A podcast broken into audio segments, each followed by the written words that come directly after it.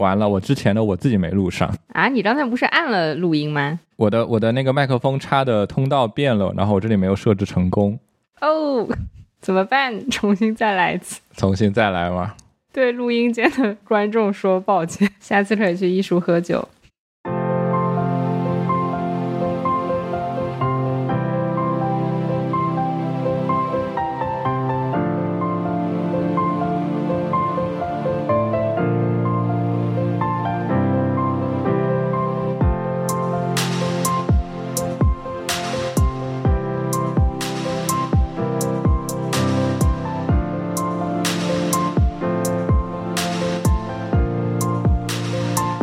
欢迎大家收听《一叶障目》。我们刚才由于录音问题，所以断了一下，所以没有录到开头。然而开头也不重要，我们可以继续谈谈。我们这期的主题是讲一些过去的故事。我们刚刚谈了一本不是很过去故事的书，所以其实也没也没啥的。我觉得我们从下一本书开始吧。因为这一次是也是艺术客厅、艺术闲谈、艺术聊天室。聊天室，呃，我都没有讲对。然后其实是有征集的嘛，然后征集的时候有有一个朋友就在这个，嗯，就是他报名之后在群里面说往事不要重提。我们要不要先随便的聊一聊为什么要去提以前的事情？提好还是不提好？我觉得还是要提的吧，不然就是一种失忆嘛。怎么说就有点俗嘛，就不是说过去的过去的故事构成了现在的状况嘛。或者过去的记忆构成了现在的你。前面那个 Val 讲了开头，但是你们听不会听到的这一段讲的那本书叫《置身事内》，然后我看到它里面有就是专门讲就是这个地方和中央的关系嘛，说中国现在的这个五级政治呃五级政府管理体系就是中央、省、市、县、区、乡镇。这个体系就是从历史上的这个中央、省、郡三级体系演变来的，就是它本身就是一个历史延续下来的一个体制分类啊。对，它整个就是整个中央集权的这套制度，就是由我们的历史演变，然后从而继承的。所以它一直就是当我们对比中外中外的历史的时候，就会发现很不大不一样。这个就要说到那个一个一个就是，嗯，关于封建这个概念的理解嘛。当我们说封建的时候，呃，通常他人通常那个对于西方或者是非中央集权的这样这个制度的所谓的封建，大家都是很像诸侯混战那种感觉的那样一种封建，就是有各个领主，他们有各个领地，其实是一种非中央集权化的这样一种时代嘛。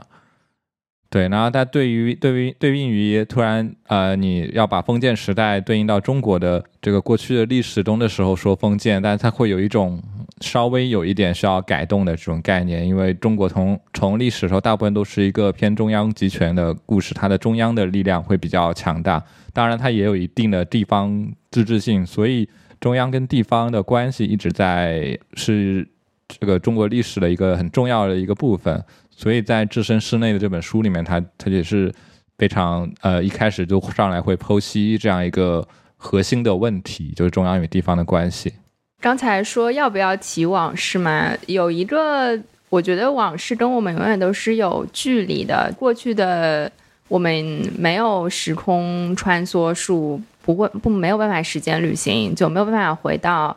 嗯什么一七几几年或者一八几几年，然后。嗯，即便回到了，就像那些穿越剧拍的那种，就是穿越到过去的人，他还是带着他的当代的情感或者说视角。这个是今天我在看有一个美国的女作家叫贺潇嘛，然后她写了一本也是蛮厉害的书，叫《危险的愉悦》，是讲这个中国的娼妓历史的，然后。嗯，他有他有提到一句话，他觉得不管是拍电影的人，因为很多的电影也都是讲以前的事情，然后还是历史学家，他们有一个共同的地方，就是会尽力的去重现不同时空的生活，但是往往呢，我们自己的当代情感塑造了我们想象中的过去世界，就是呃，不管是哪一个时代的人去写以前的事情，他都是带着他那个时候的这个视角或者说情感去写以前的事情。对，这这这个又涉及到，就是我们如何去看待过去的东西，看待过去的，就是过去故事的视角，它会影响，它是会影响到或者是反映出我们现今是如何生活的嘛？我觉得就是这个事情提或不提，它都会对我们的现在会有一个非常重要的影，都会有有一些影响，它都会影响到我们现在的这种行动嘛。无论是说历史上，或者是这种大事件也好，或者是我们个人记忆中的，就有些事情之所以不想提，肯定是它对你的生活也造成了一些影响，然后它会影响到你现在的一些行为方式嘛。其实顺着这个，就刚刚不是讲到中央与地方这个关系嘛。这点也是三号，就是很神奇的。这些书里面会有联系，就是我后面去读了一本书，叫《开国与幕末》，它其实就是讲日本江户时代后期，就是到明治维新前，就是到大政奉还的那一个时期。如果我们如果记得这个中学历史的话，呃，也没有到完全革新，就是它就在革新之前就有一段就是。呃，要重新把这个政权首脑交给天皇，将军要下台。然后，但这个到后面到明治维新还有个中间有一个阶段，就是倒幕，就是跟将军江户幕府跟幕府军，然后有个斗争，然后他们最后赢了，然后所以最后就是这个幕府就将军德川他们家就下台了，这样一种方式，这样一种历史。他基本上讲的就是前面就是这段过程。就我也不知道为什么突然会读这本书，就像我家，我之前就呃，如果大家 有听前几期，就让我去年这个时候买了这一套日本历史的书，好像也分享过其中一本那个讲织田信长跟丰臣秀吉那一本，然后我也再也没有看过其他第二本了。讲谈社出的日本史对，然后就反正突然有突然想要看一下这个时期的东西，然后这里面就会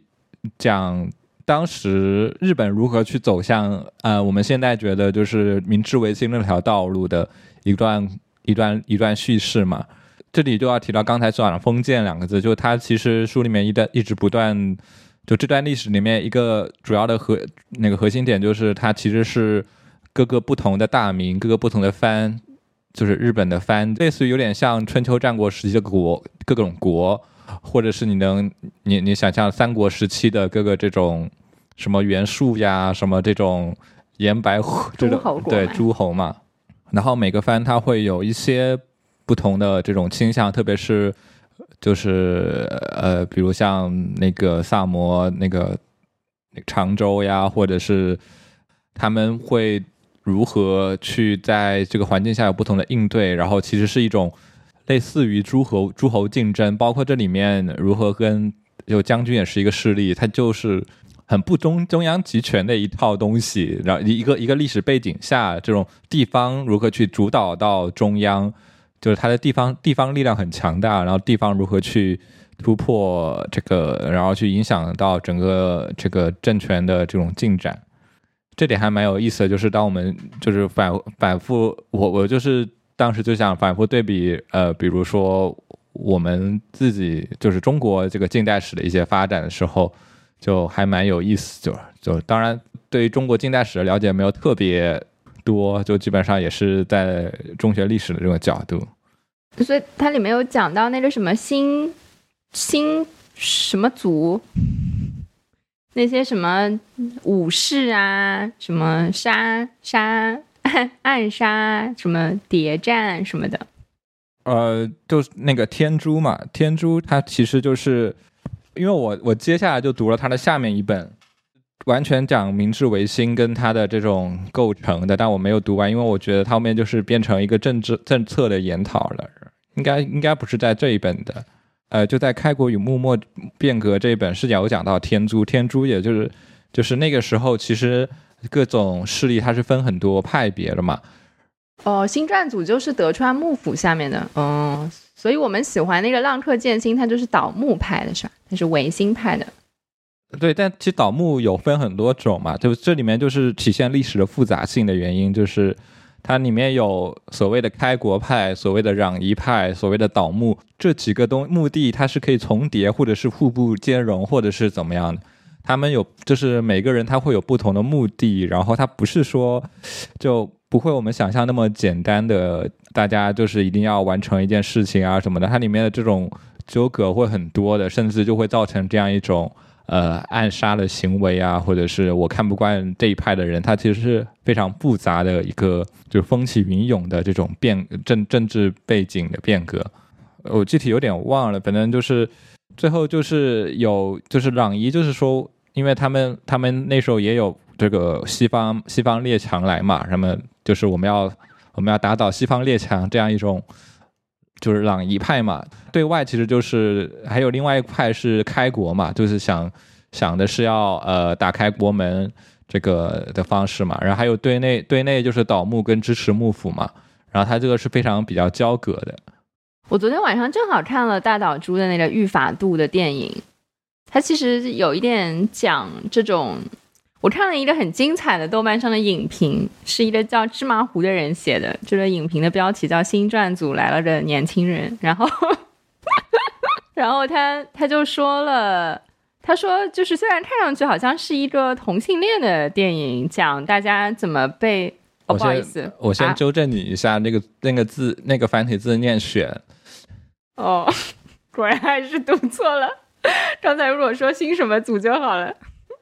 好的新选组，然后它其实就看上去像是一个大家为一个美少年迷的神魂颠倒，然后整个新选组好像都在搞男同性恋，然后都很想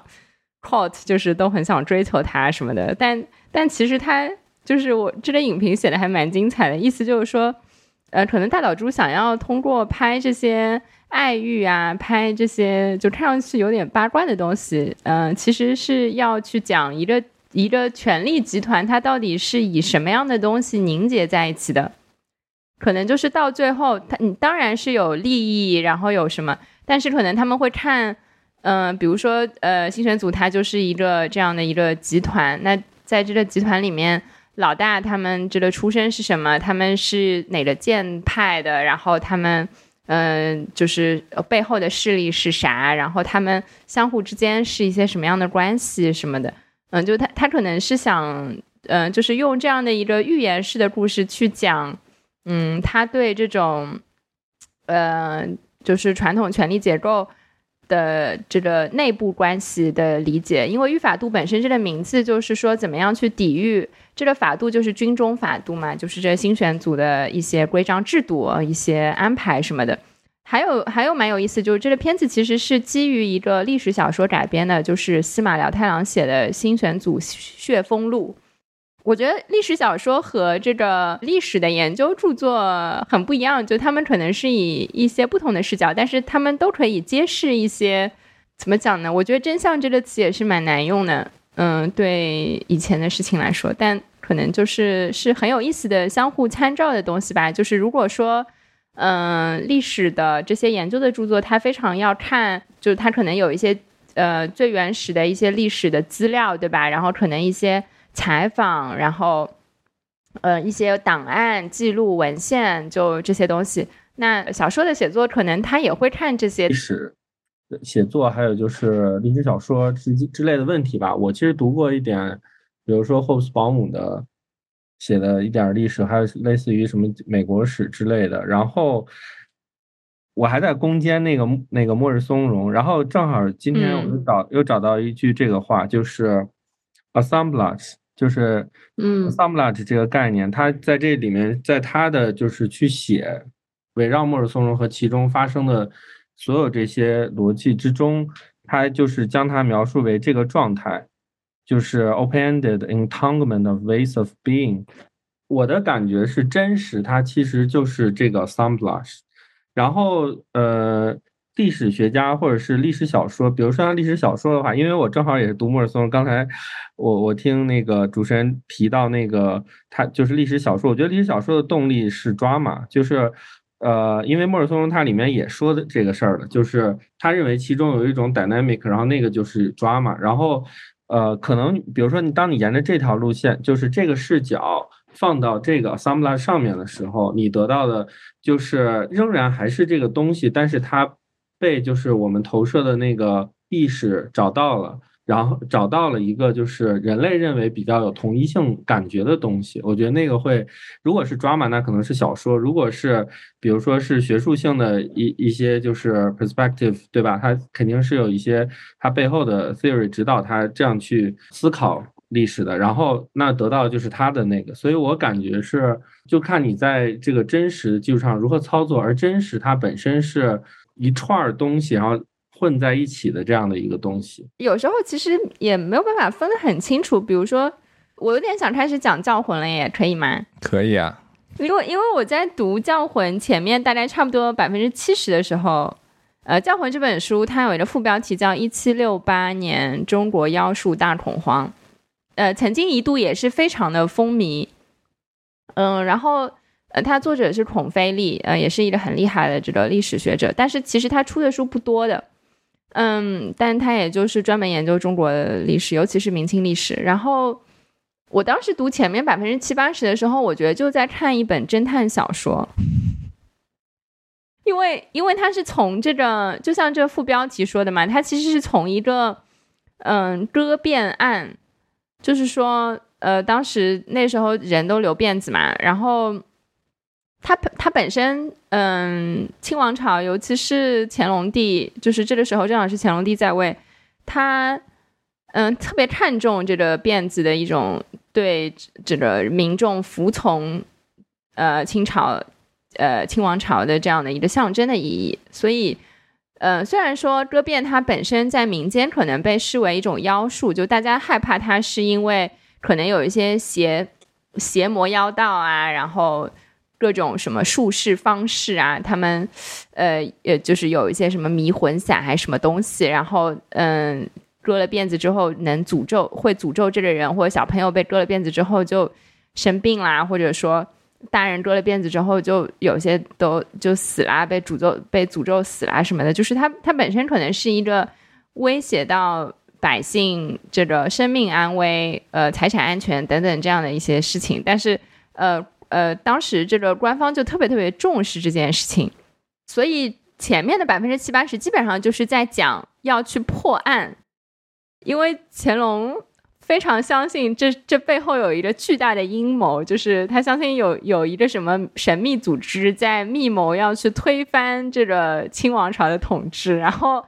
他就勒令。就是各个层级的地方官员，比如说这个事情最开始是江苏还是哪里出来的，然后后面嘛山东没有了，哪里没有了，然后他就会跟各个地方的这个官员去保持非常紧密的沟通，然后嗯各种骂也好，撸也好，就是你们一定要帮我把这个元凶揪出来，然后这里面当然还会涉及到一些当时的一些审讯的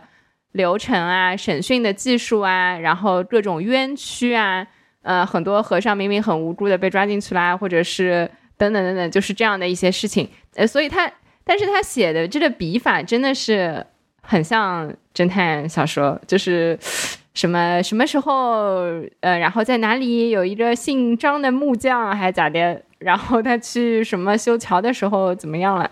非常的有意思。然后等到他前面这个案件基本上都讲完了之后，到最后的差不多百分之二三十，忽然意识到。哦，就是他其实很厉害的，通过这个侦探的过程、记案的过程，去揭示出了中国官僚体制的种种的这个运作的机制。嗯，比如说，虽然说有有有官方的一些奏折，但是同时，为了乾隆帝为了想要听到大家的一些可能更真实的一些想法，他还保持了一条暗线，就是。有一些官员，如果他愿意，就是如果乾隆帝准许，他就可以跟他们就通一些加急的信件。然后在这些信件里面，他就是走了一条相当于乾隆的一个特快专递，专门有一个有一个顺丰的路线，是专门给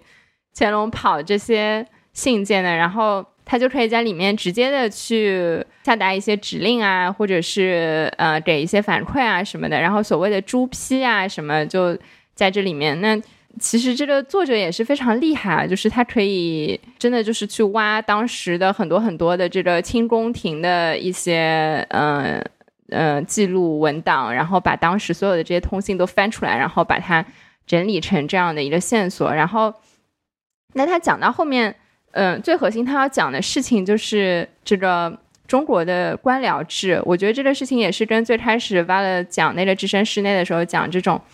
嗯，中国的这个体制，包括刚才还对比了，就是他可能读的时候也会想要读日本历史的时候，也会想一下中国大概是怎么回事。就是中国的这个制度一直都是一种父系家长和世袭统治的这个类型。嗯，所以比如说我们如果是看一些，尤其是明清往后，就是看这个历史宫廷剧的时候，都会看到什么？嗯，就是长君如父的这种形象吧。嗯，所以这本书其实，嗯，归根结底是对中国的这个官僚君主制的一个一个研究。他觉得从中央来说，嗯，比如说乾隆皇帝，他就通过频繁的调动官员来防止他们发展地方性的权力基础。就是如果说你你在这个地方做地方官做了几十年，那可能你的你的你的地方权力、你的这个民众基础什么都是很厉害的嘛，那可能你就比较容易造反。所以，呃，他通过不断的频繁的调动，然后他有一些机制，就是比如说他在这个探案的过程当中，他就会说哪哪哪的巡抚，然后就要把他调走了什么的。这个本身它不仅是跟这个事情办的怎么样有关系，也跟整个这个官僚的体制的管理有关系。然后，呃，建立起一种专制的与内在的控制。在写这些信的时候，他其实又建立起了一种超越。法度就是超越这种呃官僚体制本身，它可能有非常严格的一些规定，呃，这个长官应该怎么怎么样，然后有一些什么什么管理条款，那哪些应该遵守，哪些违反了会怎么处罚，就有这些东西。但是，嗯，乾隆的这个亲笔信或者说他的个人的意见，永远都是超越这种法规的，就是永远都是超越这个呃官僚体制的。所以他的这个意见可以跟任何正式的法律的发展都格格不入，所以这个时候就就形成了一种专制权力和常规权力的冲突。然后这个事情，我当时在看到他最后忽然就开始从一从从一系列的刑侦案件调取出这个对中国官僚君主制的理解的时候，我觉得哇，好厉害！就这个完全就是我亲身经历过的事情，就是。大家如果在什么央企啊，就或者一些大型企业什么工作过，可能切身体会就是这样子的，或者甚至有很多，比如说文件上的一些格式都是传习那个，就这个小细节上面我是非常惊讶的。比如说大家都知道写以前写一封信，你要去你要有一个抬头嘛，对吧？就是我们说 我们说这个呃谁谁谁的抬头是什么，或者说。嗯，就是写一封信，就是官方的这些文件内部的这种 O A Office 办公的这个文件，前面它的这个形式，它的格式是有非常严格的规定的。比如说你要空几行，然后什么下面再顶格什么什么的，它其实是一种文字形式的扣头长柜，就是这个真的是，嗯，就让我觉得。恍然大悟，就是在写了这么多年这个格式公文，然后就叫抬头这个名字叫了那么久之后，我终于意识到，原来这是一种体现东方专制的文字格式。它里面还有一个专门的形式叫谢恩表，就这里面是更加复杂的。就是如果你在文字里面提到了这个皇帝，不管你以什么样的这个什么圣圣怎么神圣啊，怎么立，怎么高级，怎么来。就是反正你用各种敬语提到这个皇帝的时候，你都是要磕头的，就是你都是要跪的。所以在这个文字里面，它就要换行，就是而且以前是竖排的嘛，所以就是它是在上面顶格的这个空间去留这样的一些位置，然后去换行，就这个这种礼仪，呃，文字格式上的礼仪来去体现出，嗯呃，官员和君主之间的这种呃个人纽带以及关系是非常。神奇的，就而且这个里面因为有这样的一种礼仪性，就是我觉得这个部分孔飞利也讲到了，就除了前面他写的这种关于制度上的一些一些一些嗯总结或者说看法之外，就这里他还提到了，就是从这个文书的文书中的礼仪上，他他提炼出了一种观点，就是这个君主和官员之间的个人纽带或者说个人关系，呃，这这时候才会出现呃儒家传续下来的这种长君为父的这种东西，官员在。把他们当成工具来用的时候，他们当然是一种功能性的工具，对吧？他们就是有各自的职责分工啊什么的。但是在这个呃，比如说他顺丰专递的这些信件里面，呃，君主可以呃，比如说乾隆，他就会随随便便的，就是骂他们、嘲弄他们、处罚他们，呃，如同一个严厉的父亲对待他犯错的儿子，嗯。这个我之前在看《一五六六大明王朝》的那个电视剧的时候，就是海瑞和那个嘉靖帝的这种关系也很像这个，就是说儿子犯了错，爸爸怎么惩罚都是对的。就是这里面就是有一种公把公私关系混为一谈，然后又并行齐举的这样的一种一种做法。接下来这句话是书里面说的，他说。这个君君和官之间的关系并不卑微，因为他们说这些官员都是有人心的，人心打了引号，呃，有能力像人那样行动，而不是机器或者蠢笨的动物。他们不像呃一些这个低级的蓄力，就这里面其实也还有非常鲜明的等级，嗯，就是高级的官员可能更能被当成人看，然后低级的官员就根本就不是人，就是呃，所以高级的这些官员，他们既不是规章的傀儡，也不为日常。呃，程序所牵，呃，也不是为日常程序所牵动的机械，就是我觉得在这种呃对人的这种物化、异化以及这个儿子化之间，找到了一种神奇的平衡。这个这个书巴了也是看过的，呃，我不知道聊天室里面其他朋友有没有看过，就大家如果想要聊一下的话，也可以就是接着聊一聊这个事情。我看了太久了，所以有一点不太。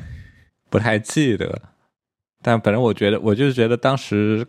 看完的时候的，就是都还是还是蛮震撼的，因为确实你你刚才讲了，就是他在分析或者是很多过去的时候，我们能看到，就是我们一直会觉得现在很多东西是一些呃现在才有的现象，或者是就社会上有一种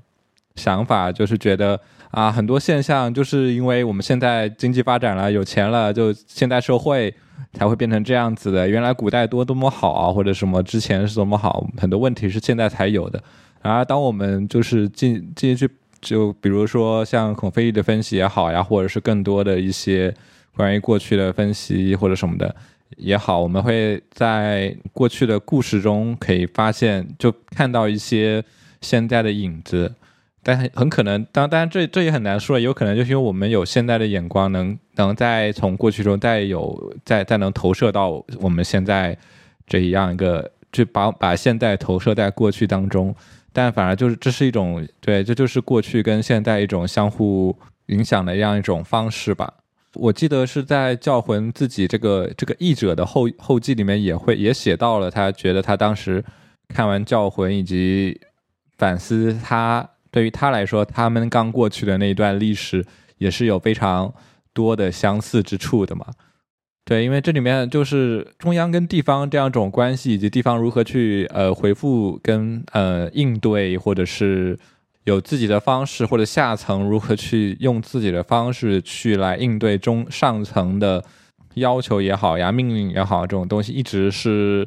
呃对，就是中国历史亘古不变的一个主题。就像在置身事内上也会有说到这个问题，然后也会说到这样一种过于向上负责的这样一种制度会如何影响了影响了一些政策或者是呃这个地方的一些行为。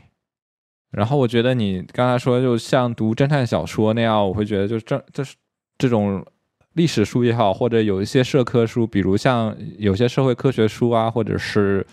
人类学的书呀也好，他们跟小说都是基于在基于一个叙事的这个层级吧，就是他们肯定都是首先是会基于叙事，但不同一点就在于可能小说或者是呃，当然也会有更很好的历史小说嘛，那就或者有些有些呃小说它基于了有些叙事，或者他想他的叙事方式可能是更偏传统、更偏个人英雄主义一点，或者是简化。然后当我们看像《教魂》或者是呃。我之前之前那本呃江湖后期的历史书，但我之前那本就会更，它本身也是一个比较普遍的这样历史教科书这样一种感觉的东西，但它还是会有一点，他们会扩宽这个所谓的叙事的方面，或者是会更细致化一点，它不会极，它它不会简简单化，我觉得就是会更复杂化，或者是更呃多多材料一点，就像。你说的教魂这边，它会涉及到非常非常多其他人的这个呃，这个这些囚犯为什么怎么怎么被他们的一些故事呀，或者是官员他们是怎么想的，他们怎么处理的故事啊，或者是这些呃村民们是怎么面对他的故事，它更像是一个多元叙事的这样一种方式嘛。我觉得就是如何去呃，很多时候就无论是小历史小说或者历史著作也好，好的历史小说或叙或或者是好的著作，它都是在给我们提供一种呃新的不一样的或者是呃有深度的这种叙事方式跟见解吧。对，就是，而且像刚才说的，虽然说写作者他必然也是带着一些当代的视角，或者说他们当代的感情去看以前的事情，但是我们在看以前的事情的时候，往往也会跟当今对照嘛。就这个，反正遗骨明鉴是一直都在说的，但是就是当这个这个镜子照出来的样子跟现在就是惊人的相似的时候，就会让你有一种鸡皮疙瘩都竖起来的。感觉我我我看这本书是前面的小半本，好像是就蛮早的时候看的。然后我在上海困了几个月嘛，就一直听我们播客的朋友应该是知道的。然后我是跑到深圳去之后，嗯，重新把这个书就看完了，嗯，然后当时就会觉得。防疫期间的很多这种甚至是狂热性的这种行为，跟当时这个教魂阴谋论的时候的煽煽动起来的这样的一股这个风潮是非常像的。当时因为官府在大力的鼓励，就是去去去去抓这些协方要事，即便可能这些人根本就不是。就这个时候，其实他又透露出了一种阶级阶级上的一些差异。以及所谓的这些底层阶级或者说下层阶级的这个生活的悲哀，因为呃当时的这些嗯到处化缘的这些呃所谓游方的僧侣，嗯他们的这个嗯处境是非常糟糕的，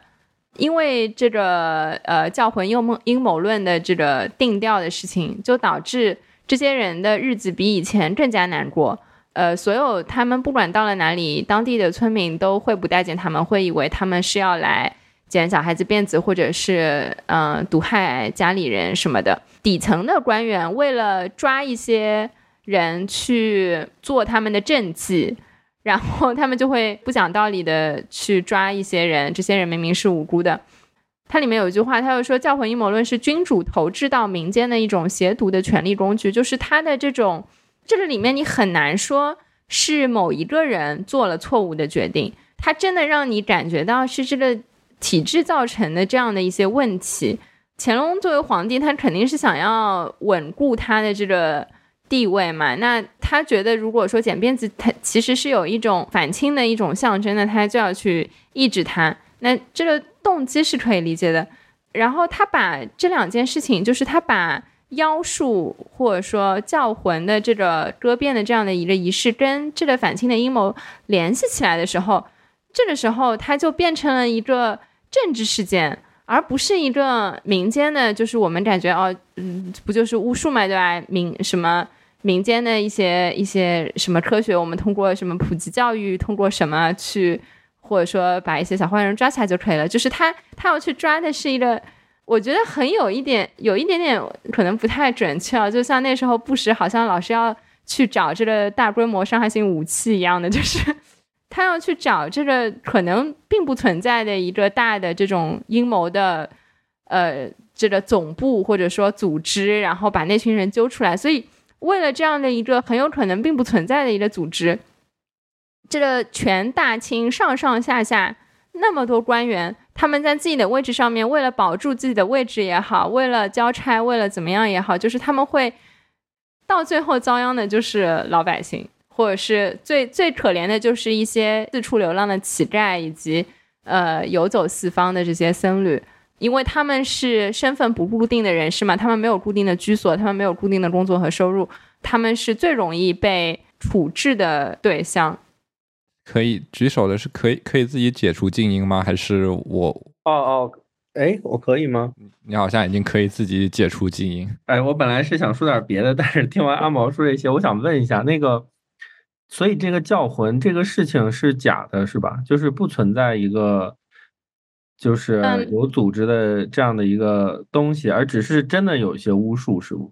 嗯，就是是有一些巫术，因为巫术这种东西你很难去真的实证嘛。而且科学本身在中国也没也并没有一个很长久的这种思维的基础。但是最后他们确实并没有找到这样的一个大的组织，所以呃，这个书里面还有很有意思的一部分，就是讲怎么样找台阶给乾隆下。因为皇帝一直在说，你们快点去把那些人抓出来，对吧？但是他从也从来没有看到过这些人，他也不知道这些人到底有还是没有，但他觉得有，对吧？那么到最后就是怎么死也怎么怎么找也没有找到这些人，怎么办呢？所以他后面。是有一个专门的，等于像是皇帝御用的一个一个监察监察的部门，就是他还不是吏部，他是专门跟着皇帝的，就可能是太监管的一些这个审讯的这专门的一个审讯机构，然后他们去把下面比如说巡抚啊哪里啊抓上来的一些重点的犯人，他们进行了重新的审讯，有一些人他可能之前是屈打成招的嘛。这个这个部门，他们必须要拿捏一个非常精准的尺度。一方面，他们要依据事实，因为到那个时候，他们其实一定要让这件事情水落石出，就是抓上来这些人到底是不是这个这个阴谋组织。哎，其实都是一些很可怜的人，或者说他们可能是因为一些非常私人的恩怨，比如说，哎，官府不是在抓谁谁谁嘛，然后我跟这个人有过节，我就去冤枉他，然后我让我把他送进了监狱，对吧？有很多这样的一些非常因为个人恩怨而导致这些人被抓了起来，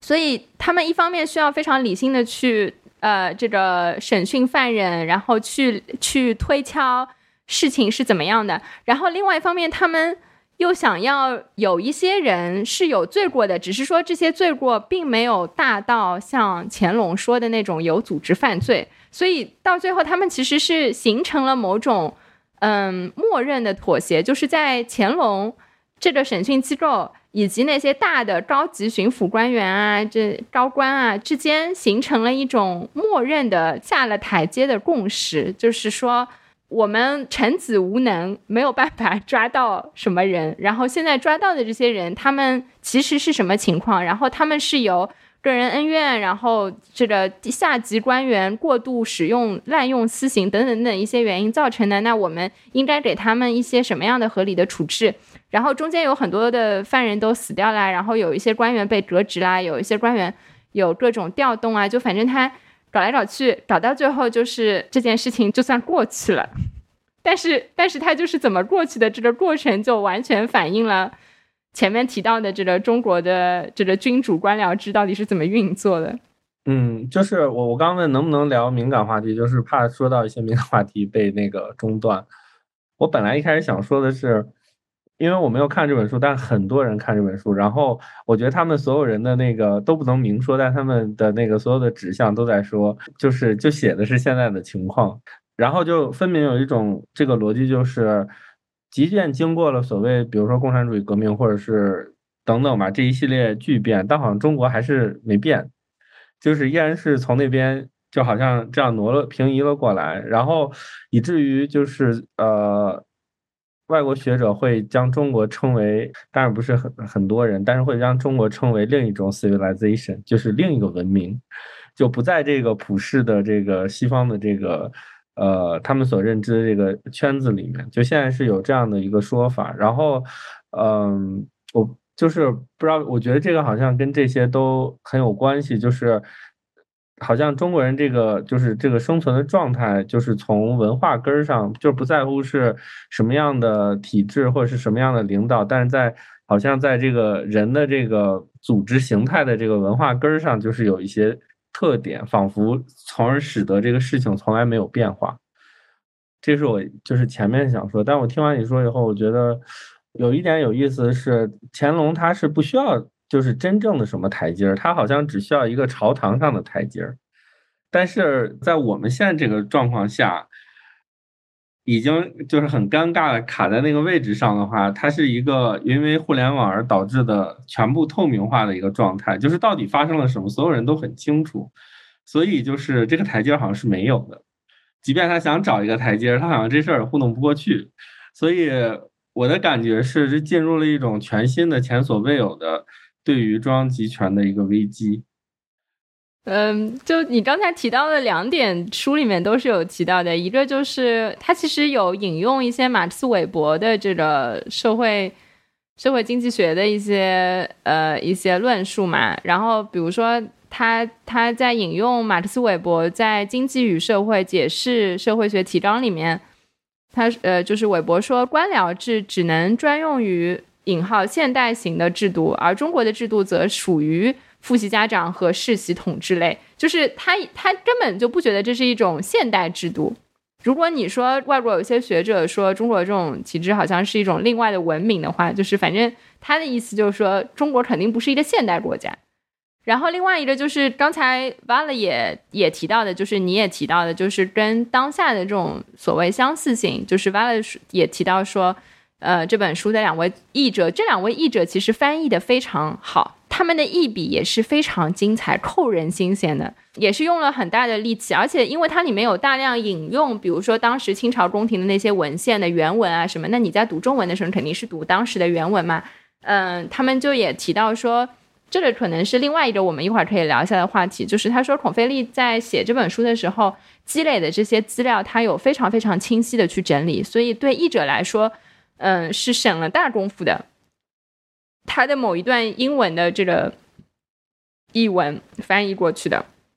对应的到底是哪一个文献的哪一个章节在哪里，原文他们直接引用就可以了，就是省了译者的很大的功夫。Anyway，他在这个两位译者在译后记里面就说，教魂故事的可读和耐读之处还在于其中所包含的跨越历史时空的种种意蕴。嗯，比如孔飞利在书中所描述的那种邪恶的、丑恶的全社会歇斯底里，在近现代中国还曾一再的重演。这个我就不说了，什么时候重演的？任何一个曾经历过那个年代的人，在读到孔飞利的这些描述时，都会有一种似曾相识的感慨。更为重要的是，造成这种全社会歇斯底里的社会历史根源，似乎仍然深植于中国社会的土壤之中，因而还会不断的重现。尤其是在表面光鲜的引号盛世之时，更是如此。我觉得他们已经非常敢写了。当然，这是一本正式出版物啊，所以我觉得我们就是引用一下也没有什么太大的问题。那你说到现在网络。部分了到底怎么样？但是其实我觉得网络也是形成一个个真空的嘛，就是大家并不是说每个人都被暴露在所有的信息前面，是吧？就是网络也会有很多的这个 bubble，就有很多的真空泡泡。然后尤其是现在的这些呃，根据你的偏好去推送信息等等这样的一些规则，就对很多人来说，可能他们看到的信息也是非常有限的。就好像只能说到这里，我不知道巴勒有什么想要补充的。嗯，这本书它其实不只是讲乾隆嘛，乾隆只是作为君主这一层的理论分析来是讲，然后还有讲到中间的官僚体制是如何应对中央中央来自君主制的这样一种呃压力，以及他们是如何将这个政治问题转换成行政问题嘛？如何就是因为转变成。这个行政问题之后也会诞生一些，呃，这种错位以及官僚制本身凸显出来的它这样一种呃问题，然后也有民众之间又又是怎么样有反应的嘛？他这里说了，就有一种叫幻觉权力进入社会的这种例子嘛，它它里面也也有说，就是当然是在这个角注里面说，当代中国历史中充满了这种幻觉权力进入社会的例子。我觉得他整个分析还是比较，就是因为他这个分析比较全面，以及他非常呃这种东西就确实是根植于我们这个文化深处的一个东西，所以才会有这么这么有共鸣。所以，所以我觉得就是才让我们要去如何面对这个事情。最后，我就我其实想讲，就是他在最开始的时候有一段话还蛮好的，其实也跟我们之前就是最开始讲为什么要讲过过去的故事，呃，也有关系。他说，我们说我们不能预见未来，然而构成未来的种种条件就存在于我们周围。只是他们似乎都加上了密码，使我们在没有密码本的情况下难以解读。当这本子终于到了我们手中时，却又已经太迟了。可是我们确实可以看到难以为我们解读的种种支离片段，并必须赋予它们某种意义。我们自己当代文化的许多方面，大概也可以被称为预示性的惊颤。正战战兢兢地为我们所要创造的那个社会提供目前还难以解读的信息。我觉得，就过去跟现在都很复杂，都很，我们都看不不能说完全看清楚了它的一个面貌。假如它有一个真实真实，会有个真实面貌，我们是不能完全看清楚的。就像这有点像某种不可知的，我们所看到都是某种现象，某种支离片段的支支离破碎的这种东西，但我们。正是基于这些东西来引领我们，是要去，无论是所谓的根植这种根植在我们文化中的这种问题也好呀，或者是一些其他的现象也好，我们要去如何的去面对，以及如何去更主动的去创造一些新的可能性啊。这这这就是这也是为什么就我觉得这些呃嗯，无论是书写历史的这些。历史学家也好，或者他们呃一些就是讲述过去故事的人也好，他们都是为了给我们提供这样一种可能的嗯不一样的这样一种你你说镜子也好，或者是眼镜也好，或者就这样一种这种观察工具也好，就是让我们能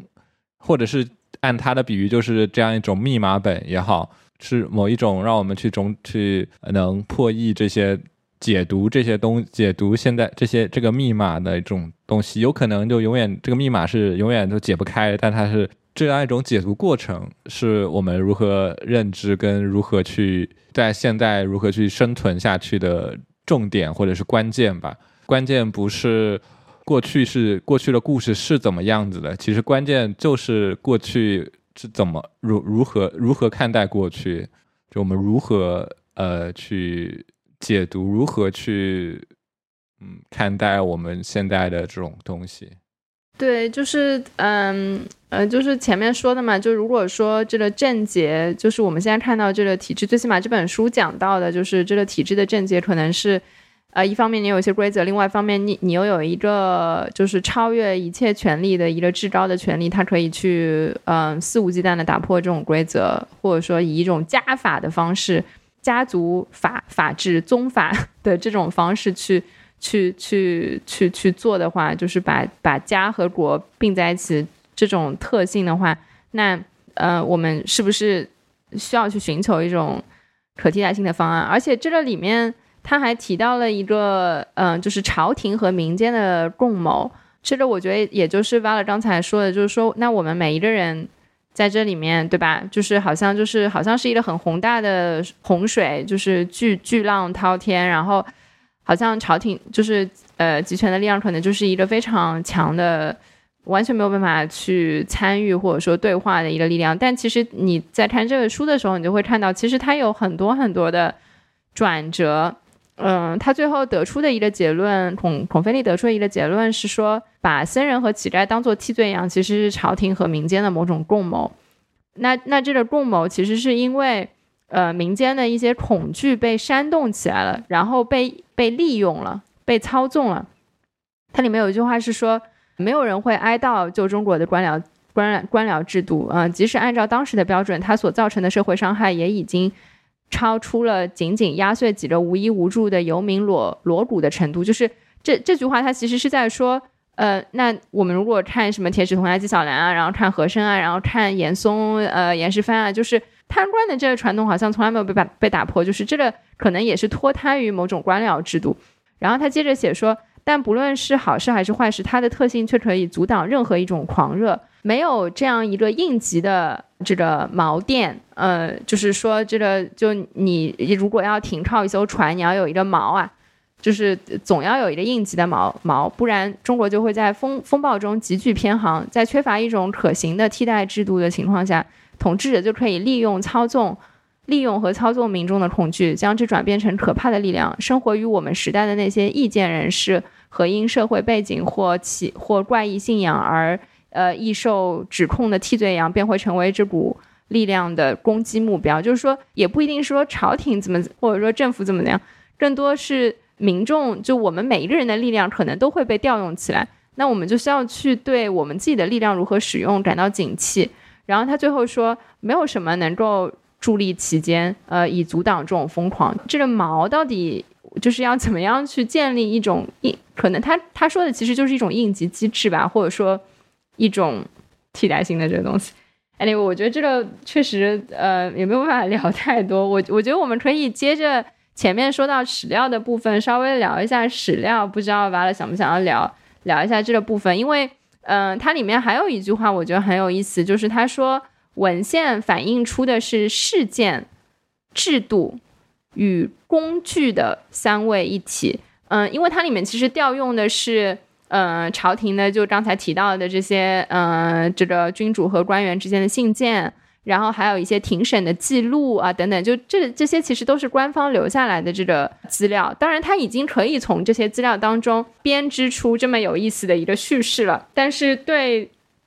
真正去做历史研究，或者说我们去读一些历史书或者是作品的时候，我们其实也要可能是带着一些疑问，嗯，去看。就是这个也是今天我在读。贺霄的那篇文章的时候，他提到的，他说，呃，那这些史料，你永远要带着这个疑问去看他们是谁创造了这个记录，创造这个记录的人处于什么样的社会关系网络之中？这个记录当中哪些部分是可见的，或者说可以被理解的？这个记录的作者，不管是受访者、访问者，嗯，还是这个文档本身的制作者，嗯，或者是别的人。呃，别的参与者想要完成什么？就是他们的目的，他们为什么要去做这件事情？这个记录如何可以跟其他的这个资料形成一种补充，或者说相互的关系？在其他的一些呃资料的背景下，怎么去看待这样这份资料？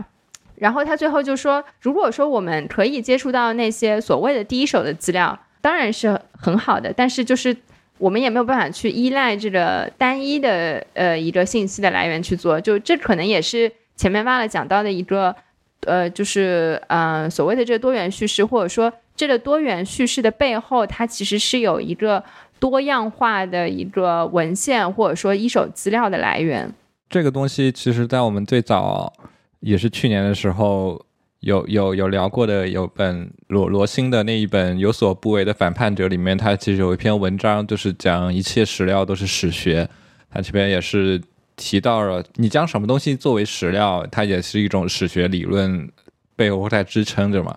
就是为什么一部《史记》跟接上了一本《大字报》，他们都可以作为是一种史学作品，或者就是一个一份史料。要用采用哪些史料，哪些史料留存下来了，哪些？史料是被遮掩了、被消失的、被遗忘的、看不见的，它背后都是有一套这样一种原因的嘛。所以说，有另一部分过去的历史、过去的故事，它其实是不是通过我们传统中所谓的这种书写或者非虚构写作而留存的？比如像，我觉得就是我们可以跳到我们后面会聊的几本小说，它其实相当于它也是某一种意义上的史料，或者是这样一种我们或者按照我们今天主题叫过去的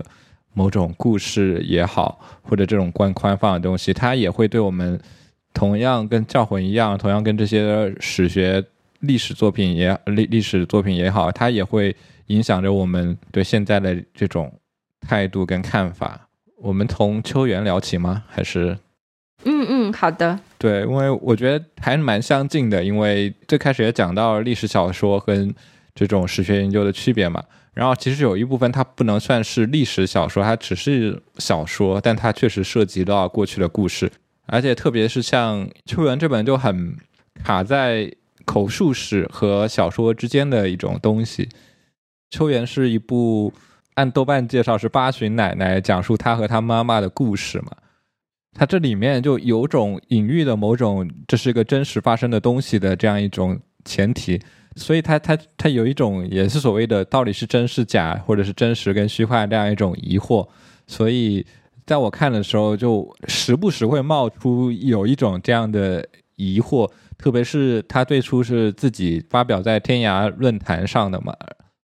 这个故事是真实发生的，还是说它与非虚构或者口述史的区别在于哪里？或者说，我们更倾向于把它变为是一部小说，还是是一个口述史，或者或者是相当于书写下来了口述史这样一种感觉的东西？对的，就是确实像巴勒说的，就你在读的时候，它很像一个口述史，但是因为它写下来了，然后它有一些，比如说场景的画面的描写，然后这个作者叫杨本芬，然后杨本芬的妈妈，呃，按照秋园里写的是一个药房掌柜的女儿，所以它里面比如说开篇。它就是按照时间线，从秋元小时候一直写到他去世。那么杨婉芬在写他妈妈童年，在这个书里面写他妈妈童年的时候，会有一些很场景化的描写，然后包括比如说后来他妈妈结婚了，就是这个呃，等于是他自己的爸爸，就是是怎么看中他妈妈的，然后他们之间的一些对话啊什么，就是我觉得这些东西肯定不可能说是完全还原的，可能是。杨本芬的妈妈告诉了他，然后他在这个妈妈的，就是他自己妈妈的这个口述里面，就是秋元这个人的这个口述里面再去加工，呃，然后就是我没有去考证过，但是因为我读了，这是一个三部曲嘛，就是第一部是秋元，第二部是浮木，第三部是我本芬芳，中间那个浮木是一个短篇小说集，所以那个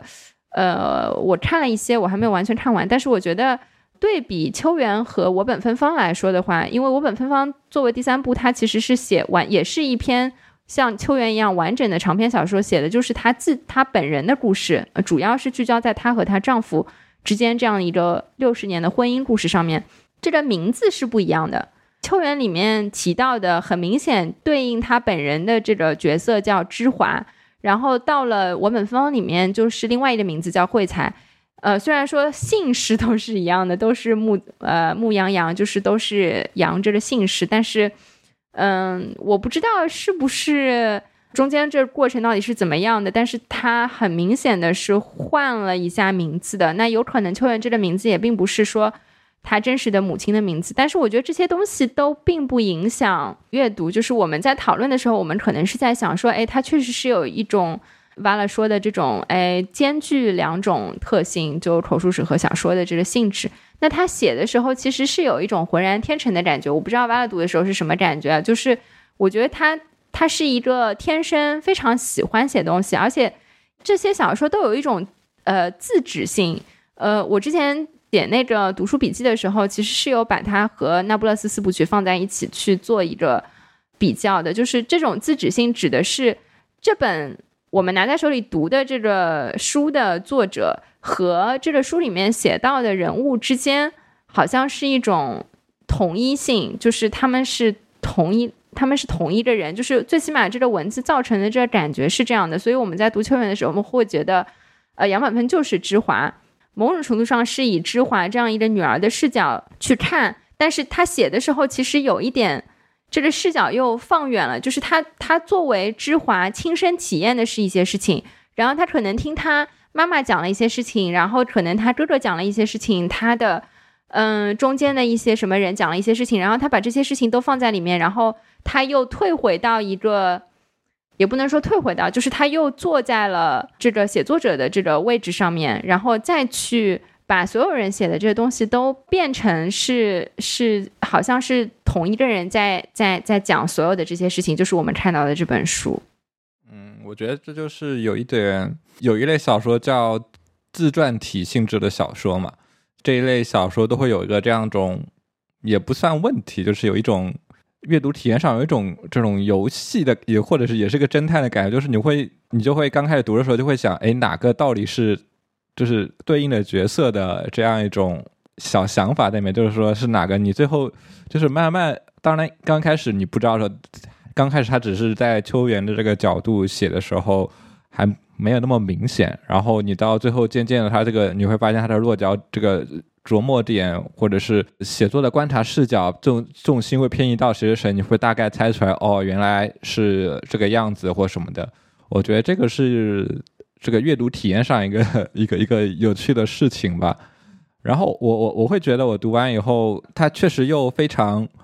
不知道我我的感觉是，他又能很平静的去描述一些很苦难的故事的一个语气，反而是一个。他的文笔或者什么的没有所谓的，或者用用用流行的网络用语，就是很白开水嘛，或者是这种感觉，他还比较特别重的味道的那种文笔的样子，看起来非常平铺直叙的一种东西，然后去跟你讲述了一些从这个上世纪初一直到上世纪末一些这样一种发生在。呃，女几个女性上这种一个家庭里面的这个故事，但我觉得恰好就是有一种这样的反差，就是他并没有去用他的呃，就用文文字上并没有非常突出这样一种戏剧性，但反而更凸显了他所描述的故事里的这些苦难跟戏剧性，让人非常打动人。我会觉得是这这个还蛮有意思，这这个反差点或者是这样一种衬托是。是我觉得就这我在读这本小说里面的一个呃感觉嘛。是的，如果说我继续也想比较一下，就是《那不勒斯四部曲》，你就会觉得呃，艾莲娜·费朗德非常非常的用力，就好像是在这个纸上写字，然后一定要让每一个字都透到纸背后面去，甚至巴不得就是这张纸拿起来之后是凹凸不平的，就整个就像字的雕塑一样，然后你。力透纸背，然后你背面你都能看到每一个字，看得清清楚楚，就是如此的用力去事无巨细的刻画心理的活动啊。然后丽拉怎么样了？兰露怎么样了？谁怎么样了？然后他有很多很多的 comments，就是他看到了一些东西，然后当时的那种感觉非常密集，非常就是《那不勒斯四部曲》，它本身也有一种自指性，就是他的这个书里面跟 Paul Auster 的很多书是一样的。就它里面一开始他就说，就里面的这个人物说，我现在要坐下来，我要把所有的事情写下来。写的人是一个人嘛，但是书里面有一个人说这本书是我写的。嗯，前面挖了讲到这种角色和写作者的这样的一个双重性，在书里面他说为什么艾莲娜要写要去写这本书？那艾莲娜的名字又正好是艾莲娜·费朗德自己的名字，嗯，加重了这种双重性啊。然后。艾琳娜在书里面的艾琳娜写为我为什么要去写这本书，要把所有的事情写下来，是因为如果没有不了解这本这套小说的朋友啊，就是这套小说它是一个双双大女主小说，就是是一个叫雷诺，一个叫丽娜，两个女孩子就是贯穿一生，她们相互纠葛的这样的一个故事。那同时带出来的是，呃，那不勒斯是意大利的这个近现代的历史，那呃现呃现当代的历史，然后。艾琳娜在书里面写这本书的理由，是因为写这套书的理由，是因为丽娜在她六十多岁，就在她晚年的时候，不好意思，这里剧透了，剧透了，剧透警告，选择失踪。然后她，而且她不光是自己失踪，她跟她儿子住在一起，然后她就在他跟他儿子住的这公寓里面，把所有合影，凡是反正出现过他的任何蛛丝马迹，所有的痕迹都抹掉，就是他是这样的一种，恨不得让世界上所有人。都不知道曾经有过丽娜这样一个人，就是要抹去自己。你们想象一下，就是一个人竭尽全力，而且他甚至像是做到了，就是你最起码没有任何的照片，没有任何的文字，然后他唯一的一套笔记本还被艾莲娜自己扔掉了，没有任何这个人的这个直观的记录，然后跟他相关的东西，就除了艾莲娜要把这些东西写下来，不然这些东西就不会就没有存在，这世界上就没有这些，就没有这个人。留下来的任何痕迹，所以为了去抵抗，我觉得书里面艾莲娜流露出来的一种情绪，一种急迫的想要去书写这个故事的情绪，就是为了要去抵抗，你想让你自己消失是吧？你想让你在这个世界上消失是吧？好，我偏不，就是我要把我知道的你所有的东西，细到你的一根汗毛，我都要把它们完完整整、前前后后、左左右右全部都写下来，这样的一种感觉。所以，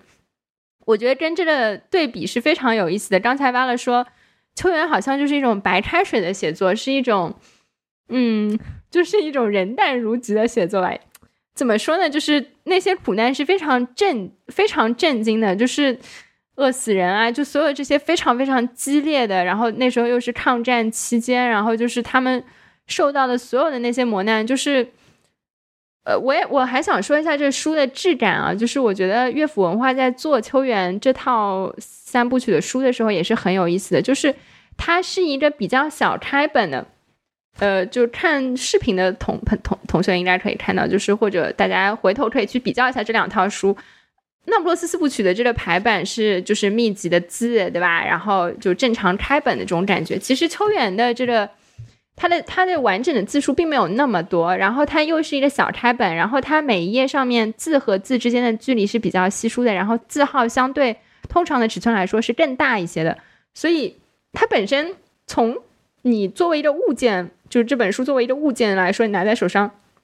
它就是一个非常轻松的。就如果说这个《那波四部曲》像一些铁块一样拿在手上，那秋园就是非常轻盈的，像一块木头，嗯，就是很轻的，然后比较稀疏，呃，密度没有那么高。但是恰恰就像瓦勒刚才说的，就是恰恰因为它的这种，好像就是几笔带过了，就是一件。一件非常糟糕的事情，或者一件非常苦难的事情，一件非常，如果是 弗兰 没有，这也不太合适啊。但是我假想，如果说用呃弗兰德写这个那不勒斯部曲的笔法去写这个事情的话，他可能就可以写两本书或者三本书，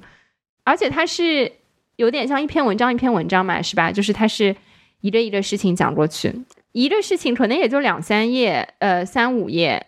六七页，就是。没有很多的，但其实他他用很少的字去描述一下一个事情，然后他就达到了瓦拉刚才提到的，就是他感受，就我们都感受到这样的一种巨大的张力。比如说剧透、剧透、剧透警告。嗯，这个里面杨本芬的妈妈就是秋元，嗯，秋元是这书的主人公嘛？那秋元嫁给了一个国民党的一个呃，类似像书记员或者说秘书这样的一个人，然后。他的老家在湖南，然后他当时其实是要去南京上任的，然后他好像是从哪里坐船，就是去呃，先要避避开一个什么东西，然后从南京坐船去武昌还是怎么回事？反正就是他们那个时候在碰到了一个节骨眼，相当于是，如果我们从回望的角度来看，就是他呃，秋元的老公。他在湖南有一个七十多岁的老父亲，他就在想说，我到底是去湖南看我的老父亲呢，还是说我就呃，就是我就按原来的计划，我们我们两两口子对吧，就是坐着这个船，接着去南京上班。其实是一个非常大的人生分叉点。这里的决定，他他后来决定下船去湖南，就是决定了最后的这个人生。就是我觉得他有很多这种关键的命运。决定点，它其实就是在这个里面，可能几百字就就讲了完了。说的这种白开水的这种感觉，其实它有一种，它又有一种很强的当下性，就好像是我们都在那个时候，就是我们在我们往往是在回顾以前的事情的时候，大惊小怪，或者说觉得，哎呀，这个事情太重要了啊，或者是怎么样，嗯，然后当我们在那个当下的时候，其实我们往往并不会意识到这个事情。到底会有多严重？他去的时候，他可能会觉得那个会有一定的风险，但是他也不会觉得说会之后就会那么糟糕。我觉得这种对这种比较平淡的这个写法，反而突出了一种这个当下性，让你就一直在这个人物身边，营造出了一种读者就好像是在这个主人公身边经历所有这些事情的感觉。我觉得这有有一点可能是因为。我们作为中国人，对于过去这些东西，我们本身有一个历史背景的了解，它可能不需要太多的这个叙事，我们可能就能明白它其中的一些留白啊，或者什么的的东西，在会有一种这样的呃优势吧。我会觉得都在我们阅读的这个这个小说的过程中，因为相比对于如果是那不勒斯那那个四部曲来说，然后我觉得，然后它两个的着力点也不太一样嘛，是吧？他们是两种两种方式吧，就像秋元可能就更多的是有种像是某种概述以及故事本身，它其实是相对来说就更接近于传统小说的所谓故事这样一种东西。嗯，发生了什么事情，又发生了什么事情，嗯。它相对来说的心理描写或者什么的，或者我们所谓的现代小说的一些特性，而它并没有那么多，它没有什么很现代当代小说这样一种演变啊，所所所所产生的一种呃写作手法啊，在像那不勒斯四部曲那里面，反正我我也只看了开头，但是我能感觉就是它还是心理描写在。里面是占很重大的一个比重，或者是他整个还是像如何让这几个角色，或者他手头有这几个角色之间进行各种互相交织的这种东西。他可能不只是就是几个嘛，那可能十几个，或者就是他在这样一种人物世界里面如何去更关注的是人物。我觉得，我觉得这这两个有点不一样的关注点是，呃，一个。就那不勒斯里面更关注的是在于人物的故事、人物、人物、人物各种人物的一些东西。然后秋元他虽然也是，虽然标题是个人物，但他很多时候着眼的他更宏观一点。我会觉得，就是因为他就是更浓缩、更宏观一点。确实，就是这两两个作品之间最大的不同，就是在于一种距离感。当我们读秋元或者秋元的时候。我们能就感受到了，就是它会，它是一个很近的故事，或者是就是可能是我们身边的，我们能很轻易的联想到我们的周遭、我们的身边，甚至是我们的亲人，所以它才能带给我们很切身的一些体会。然后在读然而那不勒斯四部曲的时候，它更多的其实引发，因为它毕竟是发生在一个异国的故事，它更多引发的是我们对于某种心理状态的，或者是某一个。小片段的这样一种认同吧，我我会我会觉得是这样子，因为当我们看秋元的这个很多评论，大家都是说能回想起或者是过去什么自己的爷爷奶奶、外公外婆他们的这种他们的过去的经历以及相同的这样一种映射，就我们能在呃秋园里面能会找到非常多、非常切身、非常亲近的这样一种投射吧。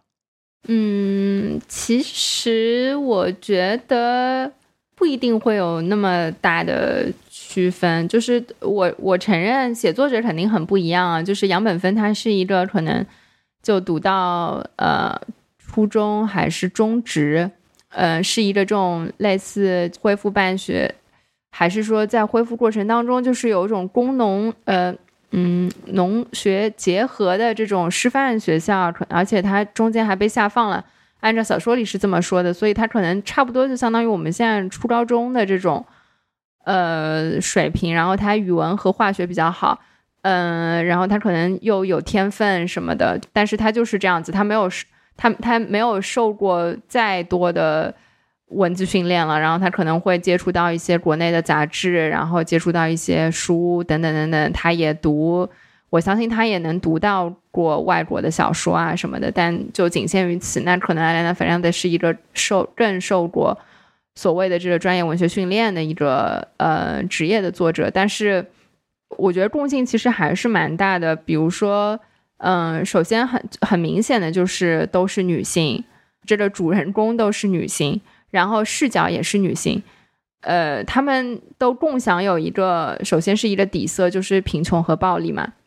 意大利本身的这个现当代化的这个过程，跟中国并没有说，呃，好像是没有办法想象，其实并不是的。就是尤其是他农村到城市，然后共产党也曾经在意大利非常活跃，呃，那不勒斯四部曲记录的这段时间，也恰好是。他们有一点像改革开放，就是他们开始有市场化的这个经济推动，从农民从农业经济开始往一些更市场化的经济转型，然后开始出现初代的房地产，然后呃，这个农村的人口涌向城市。就是我觉得他它其实跟我们在这个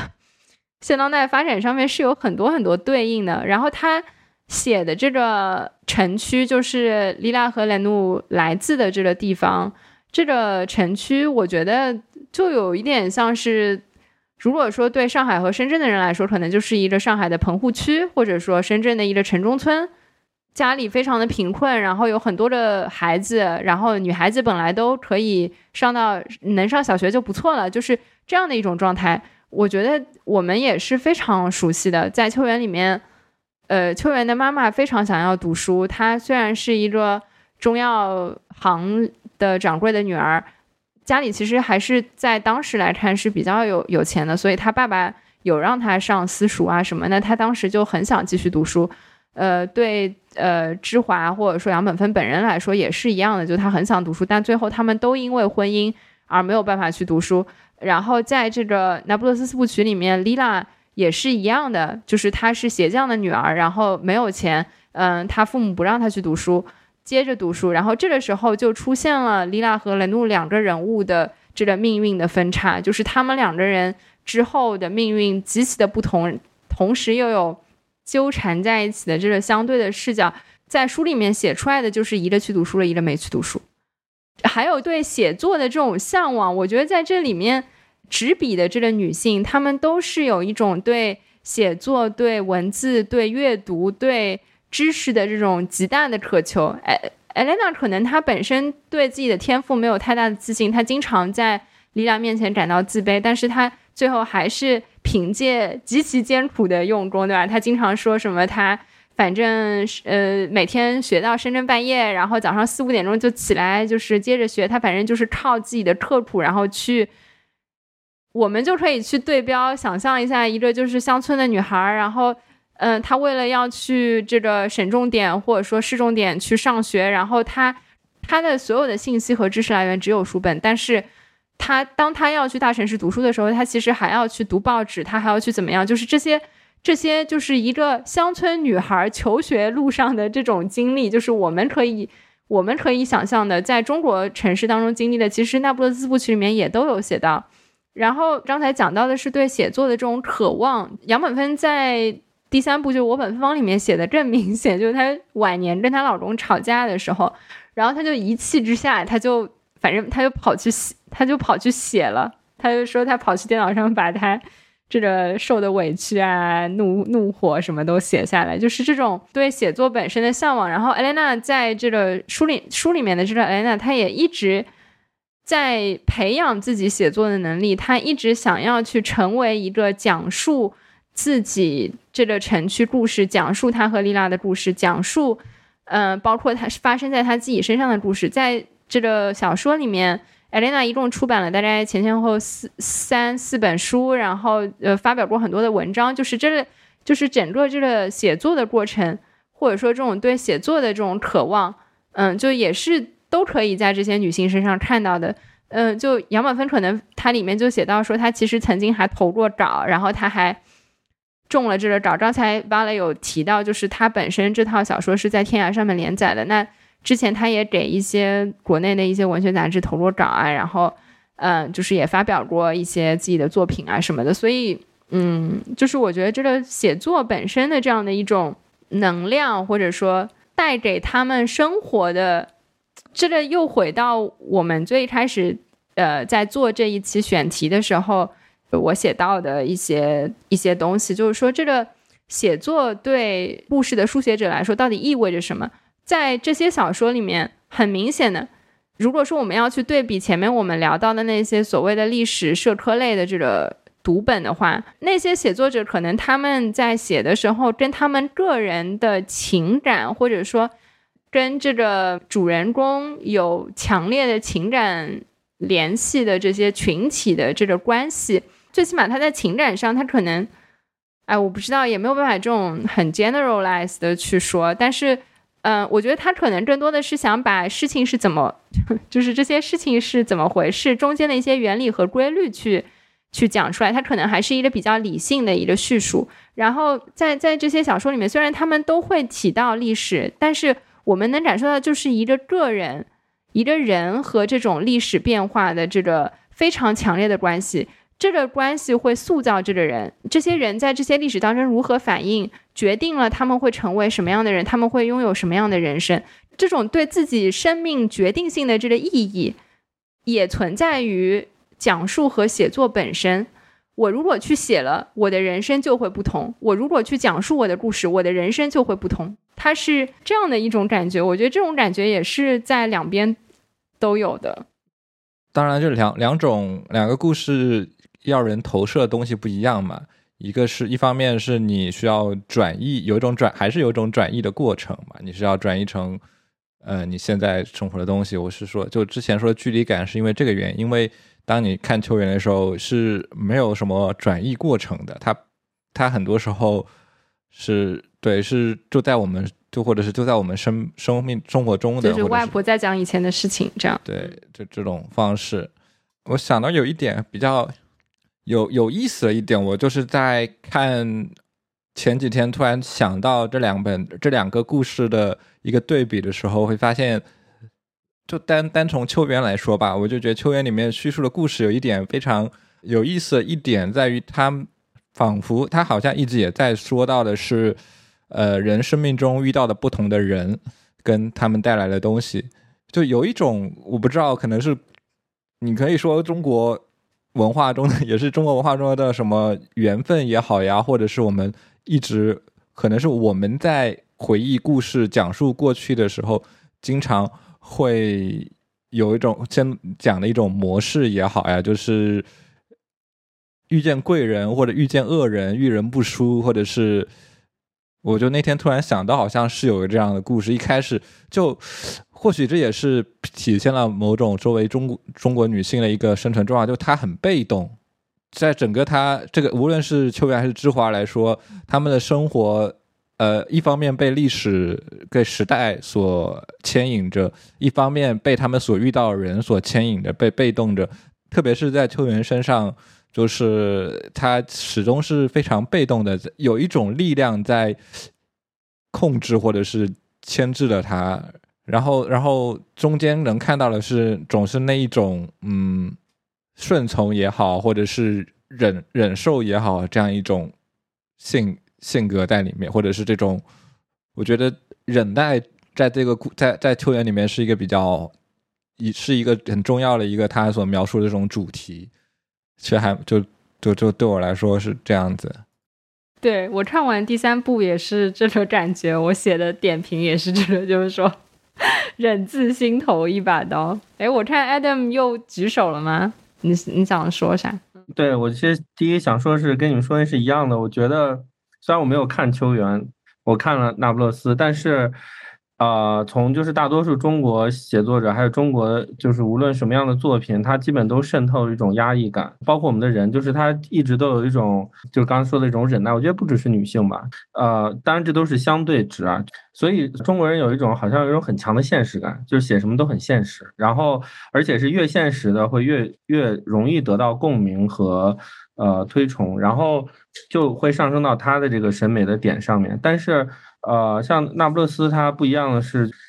其实我在刚开始看的时候，呃，我觉得它是有神性的，我不知道为什么有很多那种古典气质的感觉。呃，他会把丽拉塑造成一个在现实生活中完全不存在的人，但是其实整个就是，我记得我当时刚看完《那不勒斯》，看到一个评价是说，就很难想象这不是艾蕾娜自己的自传，因为她对于里面的细节，就是各种心女性的各种的心理活动细节等等，把握的实在太好了，就是所有的心态，为什么他会这样做，所有的举动都实在是太真实了，所以就是他反而好像是有一种真实。而且就是上一次聊的这个时候，我又感觉就是那不勒斯有很强那个戏剧感，就是他为了写，就是有一种为了写小说，所以创造了很多戏感。就刚才包括包括就主持人说，就是对人物的这个交织。所以总体来说，我觉得写作就是有一种梦的做梦的感觉。之前看一本书，大概聊说做梦，它大概是这么一个。状态，就是驱动是真实的。关于这个梦的所有的驱动都是真实的，但是这个梦的元素可能是倒置的，或者是编排的，或者是怎么样。所以这个好像是一种能够让我们觉得好像有所映射或者有所感觉的写作的那个方式。我觉得就是有种梦的。但中国人我们是给我的感觉是更愿意把整个现实都拉出来，然后所以就是即便即便平淡，但实际上又就是真的很。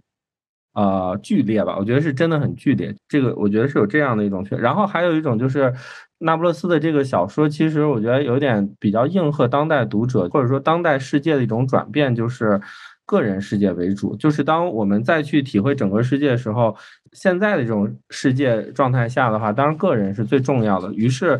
那么个人这个东西，首先肯定要跟女性有比较强的关系，然后，所以当整个这些东西被全部的袒露出来，并且能够被标榜以惊心动魄的时候，我觉得就是这就是那不勒斯的那个成功之处，他不去走伟大的具体或者说苦难的或者说就是那样的一个东西，而他走而他走的是一个个人的，然后史诗般的东西，然后。包括我读完以后，其实我一下就能理解。包括我周围很多，我觉得女性的，就是刚才也谈到小镇作家女性，或者是小镇作家本身的这种状态吧。包括我，我当时最感受最丰富是那个兰怒，因为在一开始的话，仿佛莉拉是主角，然后但后来写一写发现，本身应该是兰怒，而且他可能就是艾蕾娜。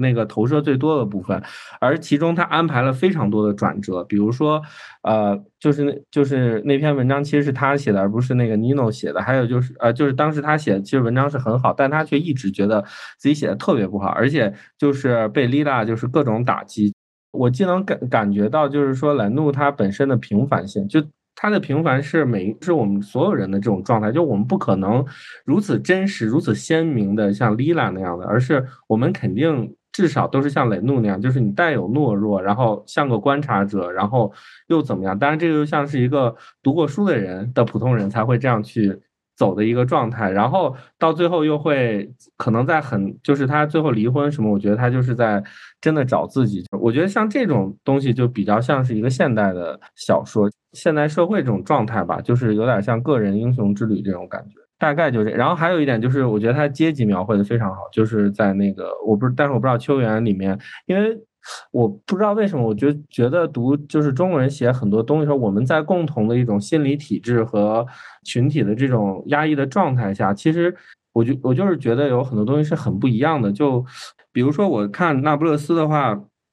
我看到第三本、第四本时候觉得已经没意思，然后我马上给我的朋友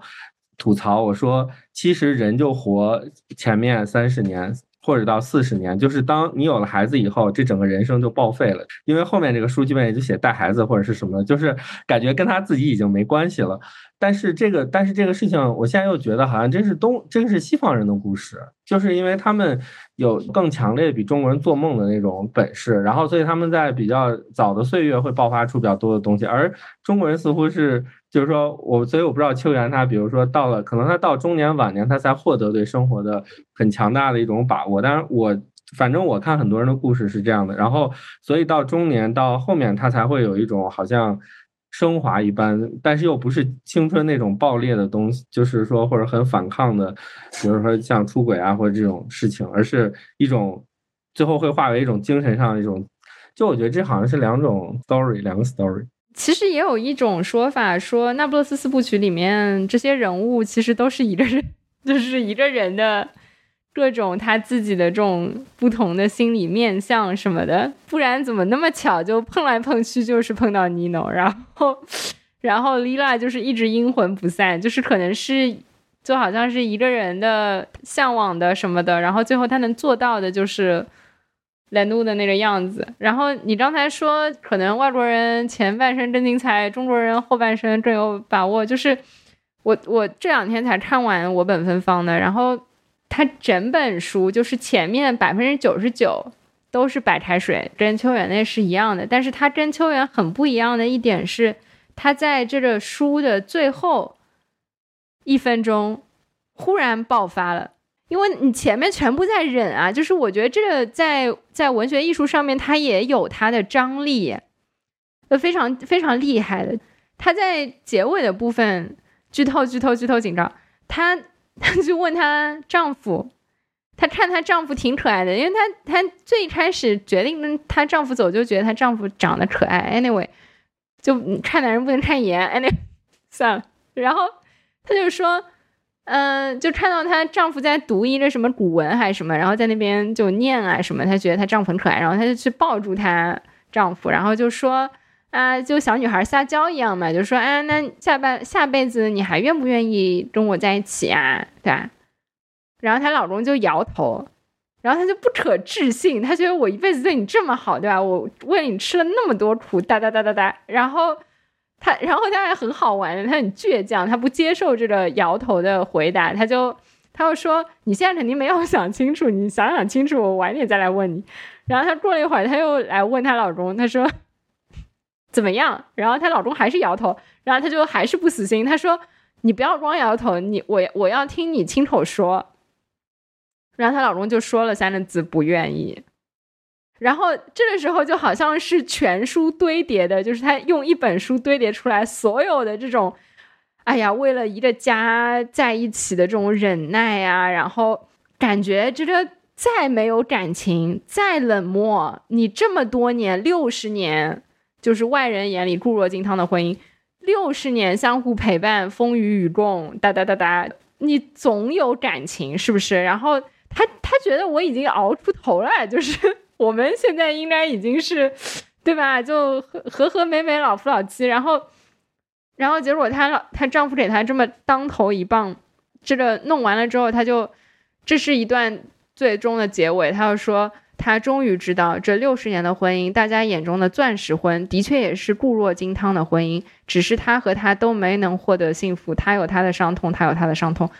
悲惨孤独的人更易相爱，他们本该相爱，但现在一切都来不及了。就是他忽然用了一种好像很言情的写法来写这个终结，我觉得这个对比是非常有趣的。就是他前面就像你说的，百分之九十九全部都是非常现实主义的，就是白描。就是写以前发生什么事情，他多痛苦，他骂他，然后但是吵架，然后还要回娘家，他又来劝他不要走，哒哒哒，然后一直到最后，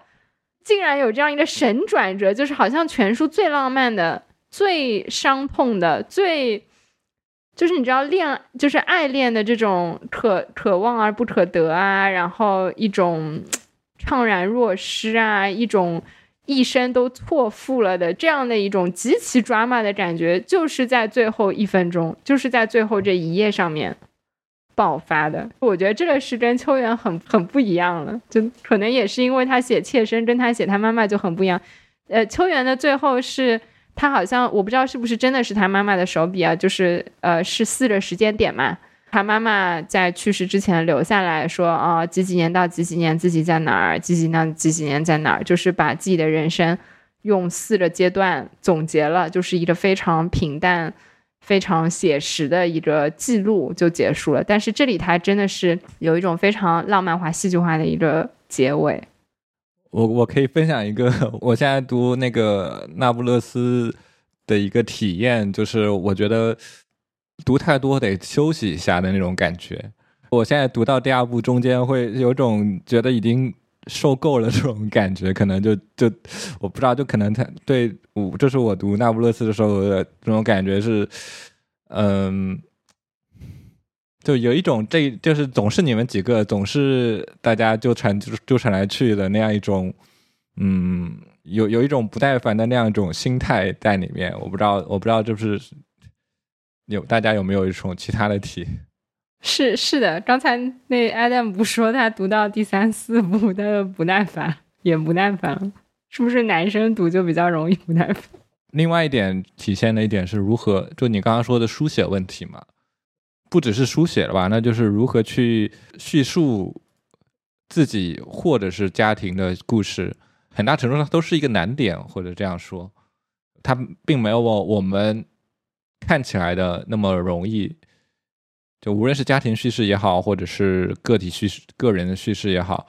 换回摄影的话题的话，比如像关于家庭的这种摄影集，它其实也很难拍。包括就我们之前如果有听过艺术闲谈的，我们另外主播炫他其实在毕业作品里面时候也是拍自己的家族，他其实会发现里面有很多你你怎么去东西，包括另外一个这个，因为在秋园或者是是杨本芬自己，他有这个书写的意愿去来去讲述这个东西。有个问题就是如何从，比如说，比如说你想写家庭叙事，如何从长辈的口中撬出这些故事，也是一个，或者是怎么去了解这些东西，也是可能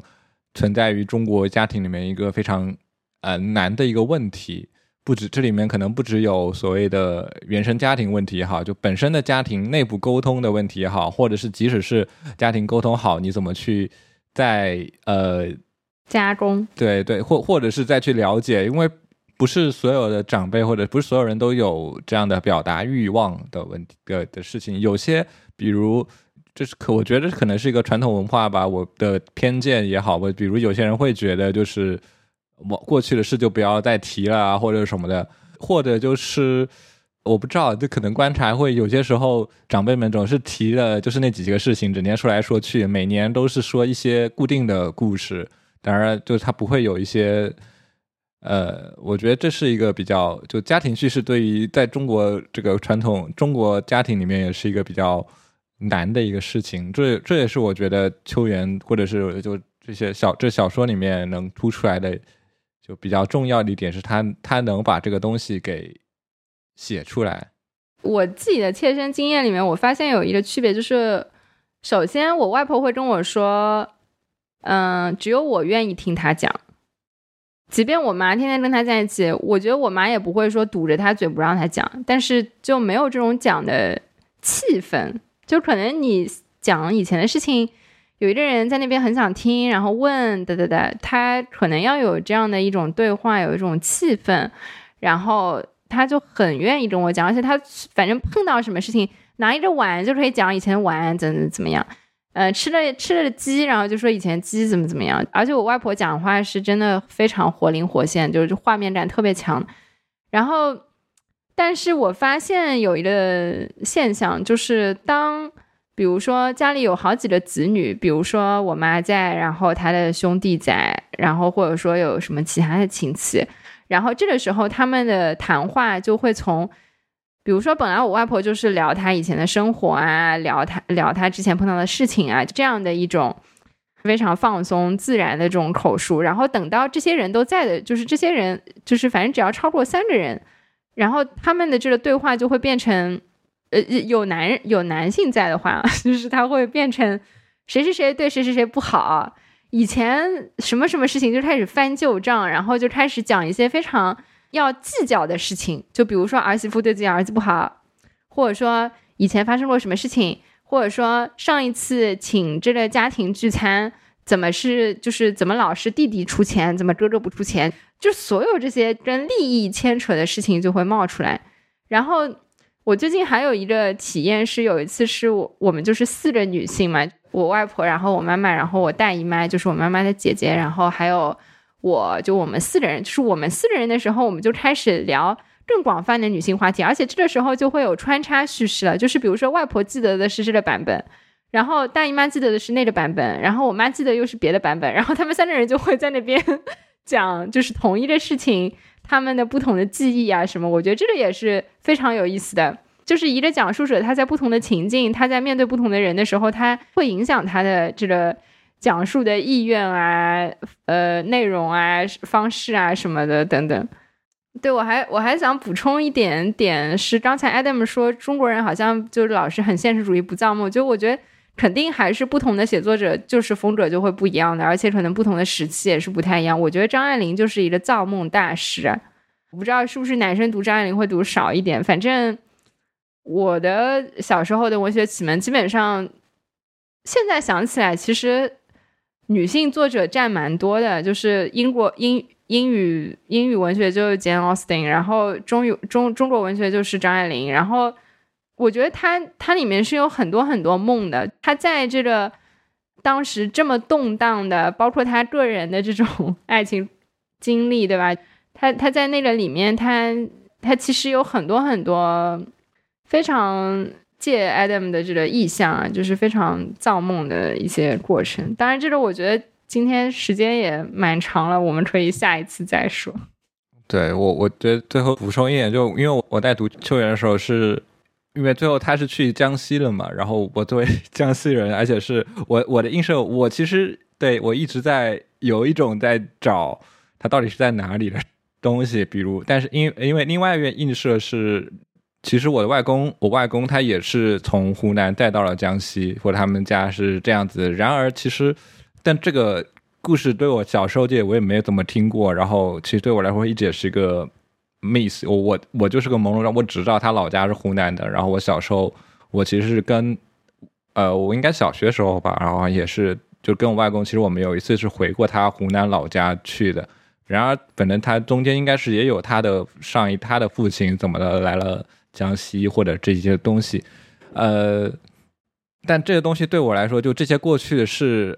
之前对我来说就是过去了。我记得在那个我的天才我的天才女友里面也有讲过，也也有一段是讲，就是他们小时候是觉得没有过去的嘛。三号，我有时候读秋园的时候会有一点这样的兴趣，但是目前我也不知道怎么找，因为一方面跟家庭沟通的问题，一方面是我外公已经去世了，然后我们也不知道具体是找到底。找谁去再诉说这个东西？我觉得这也是可能很多家庭叙事渐渐遗失的一个因素在里面吧。我标注的我天来女友那边过去的事，应该是我这里好像，呃，我这里是这样，我们就回到了之前的话题上，但和我们小时候提到的之前完全不同。他说我们什么都不知道，以前不知道，现在仍不知道，因为我们没办法理解发生的事情。这个城区的每一样东西，每块石头或者是每块木头，都是在我们之前出现的。我们在这里长大，我们都没有意识到这些，从来也没有想过，也无法了解。不仅仅是我们，他父亲假装之前也什么没有，他母亲也一样。我父母，包括李诺，大家都假装不知道斯特凡诺的肉食店之前是佩鲁索的木匠铺子，属于帕斯卡莱的父亲。唐阿奇勒的钱，还有索拉拉他们家的钱是之前挣的。他试探了一下他父母，他什他们什么都不知道，也不想谈论这些。没有法西斯，没有王国，没有压迫，没有欺压，没有剥削，这些都没有存在过。他们很痛恨唐阿奇勒，也害怕，也很害怕索拉拉。但是他们不管这些，他们去找唐阿奇勒的儿子的店里花钱。有时候还让我们去，他们投法西斯的票，投那些保皇党的票，那是因为索拉拉让他们怎么那么做。他们想过去的事情都过去了，他们在上面压了一块石头，但他们还在里面，和之前一样。他们也让我们待在里面，就这样，我们根本就没有意识，一切照旧。对，第十八的最后一段，呃，对，对对对，这里我也标记了，而且在这本书。嗯，开头的一部分，它有一段意思跟这个很像的话。这里是他们就是去这个地窖里面，他们把娃娃扔到地窖里面的那个时候。嗯，这里有一段话是说，尽管这些恐惧的事情在我们出生之前就存在了，但他们一直在等着我们。当时我们来到这个世界上没多久，很难搞清楚哪些是灾难，哪些是灾难的源头，可能也觉得没必要了解这些。那些大人呢？他们在期待明天。在现在活动，现在双引号之前有一个双引号，昨天或者双引号前天，最多一个星期前，其余的事情他们不愿意多想。小孩子不懂双引号昨天的意思，也不懂双引号前天和双引号明天，所有一切都在双引号的当下。街道在这里，大门在那里，这些是楼梯，这是妈妈，那是爸爸，这是白天，那是夜晚。在我小时候，我的布娃娃可能都比我懂得多，我和他说话，他也和我说话。可能也是差不多是意思吧，就是说你你你就是在这样一个非常小的一个环境里面，然后所有的所有人都是在顺应一些东西。对，因为这这个也是如何去撬开过去的大门，就是也跟我们讲如何去过去如何把它提起来，如何去，首先是如何把它提出来，然后再如何去讲述过过去，都是一个非常呃重要或者是。有意义的事情，耶！竟然回到了主题。那我们今天时间就这样，感谢我们聊天室里的三位听众，谢谢 Adam 的参与。那我们就下一次录音的时候再见了。对，那我们下次再讲讲以前的故事，可能也讲讲别的东西。大家下期再见，拜拜，拜拜。